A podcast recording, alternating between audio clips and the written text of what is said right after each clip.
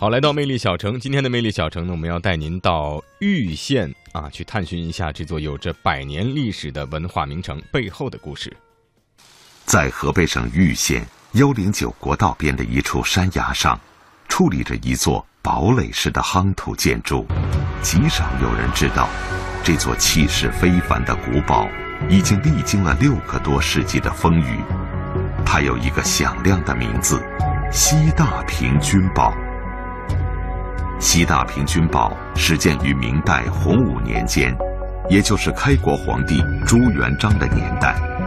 在之后的二百多年中，这座古堡里一直有明军驻扎守卫，因此是名副其实的军堡。明初的时候，出于军事上的考虑啊，这个西大平古堡的下面，正是禹州通往宣化府的一条大道。这个西大坪呢，正处在这个四十里平台的边缘地带，下面就是河川区，在这儿建堡了，能够扼守住下面的那条通商大道，所以它建的这个位置啊，特别险要。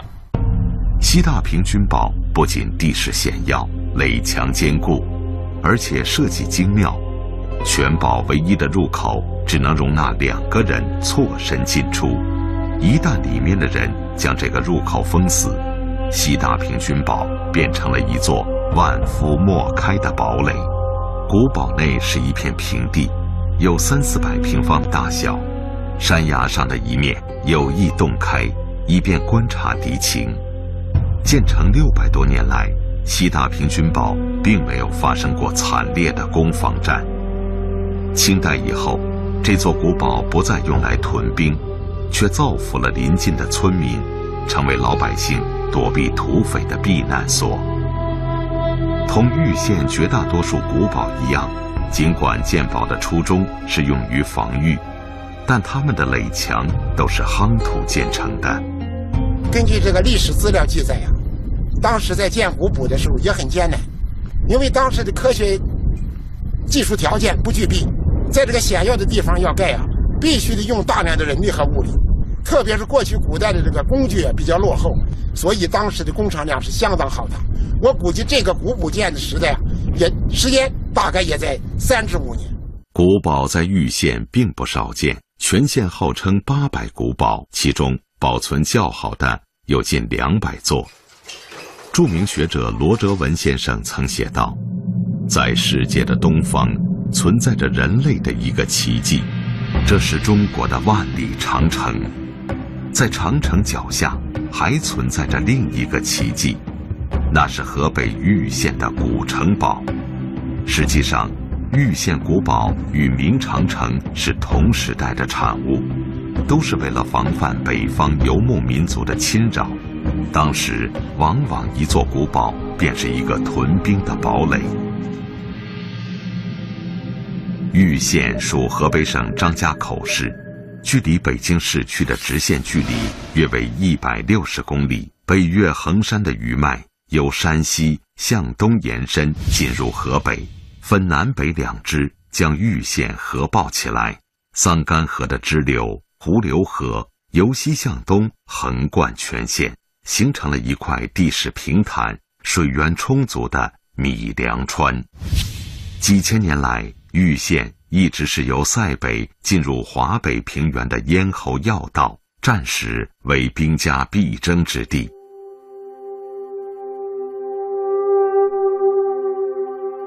从西大平军堡驱车南行十几公里，便可以看到另一座出于军事目的而建造的堡垒——横建堡。横建堡建于一三六九年，也就是朱元璋登基后的第二年。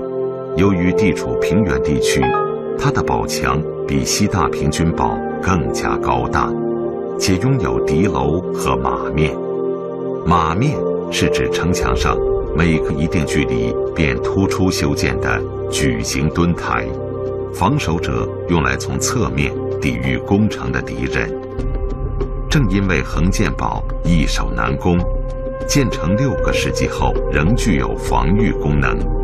解放战争时期，国民党军第十六军曾将军部设在了横剑堡之中。与西大平均堡和玉县绝大多数古堡一样，横剑堡也是夯土铸成的。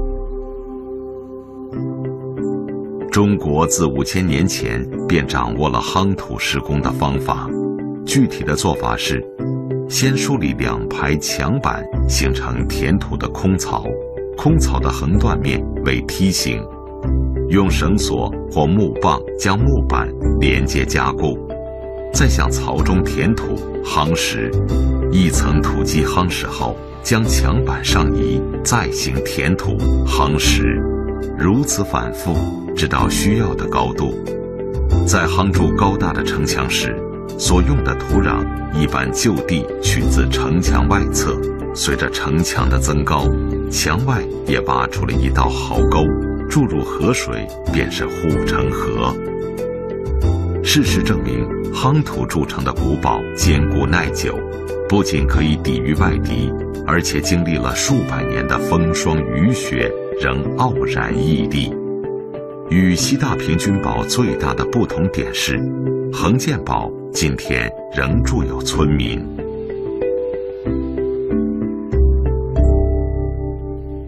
北关堡是玉县年代最久远的古堡之一，始建于元代。北关堡和横剑堡的结构都是堡中套堡。现在我们所在的位置是北关堡的外层堡墙，而内外层堡墙之间距离一百多米。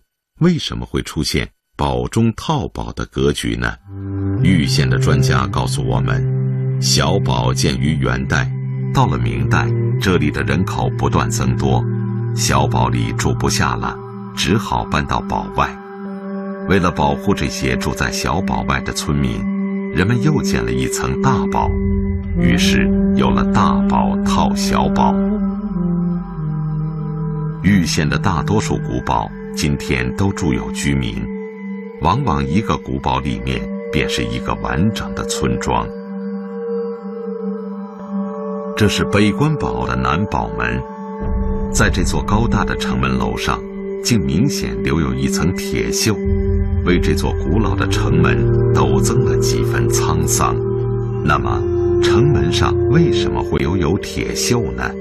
玉县的工作人员告诉我们，这些铁锈源于玉县一项璀璨的民俗——打树花。今天，打树花已成为玉县旅游的一大看点。每个周六的晚上，在专门为打树花表演修建的树花广场上。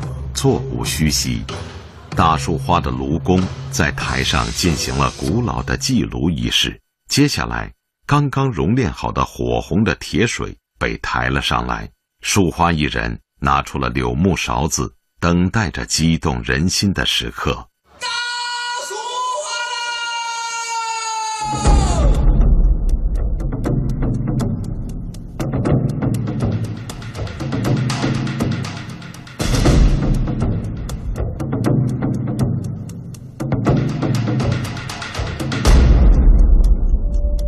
县人眼中，大树花的汉子是真男儿。过去，富人们逢年过节燃放烟花，而贫苦的人们买不起烟花。一位铁匠突发奇想，把烧红的铁水泼在了高高的宝墙上。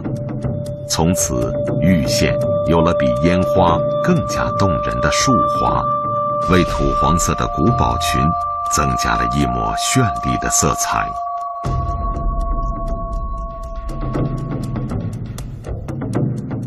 玉县八百古堡告诉人们的，并不仅仅是刀光与火光交错的历史。当人们漫步其间，看到和听到的，还有几个世纪的兴衰往事。玉县暖泉镇由三座古堡组成，除了打树花的北关堡。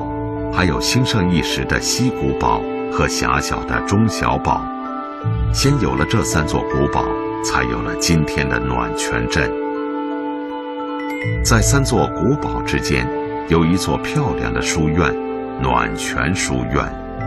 这座书院是元代工部尚书王敏在家乡开办的，因此又被称为王敏书院。书院对学生免收学费。书院的正房是秀才们上课的，两侧的偏房则是供没有功名的童生们学习。正房前有一口井，传说不努力的学生当年会被吊在井里反省，直至有了悔改之心，才被拉上来，允许回到课堂学习。正房的两侧挂着一副对联：“古古其来，勿辞远之初霞。”明明在上，勿坐井矣。意在勉励学生，不应坐井观天，要潜心学习，这样才思才会像泉水汩汩涌出。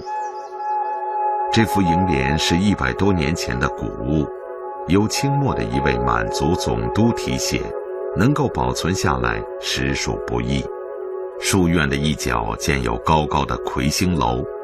魁星是传说中主管文章兴衰的星宿，书院的主人希望学生们都能够金榜题名。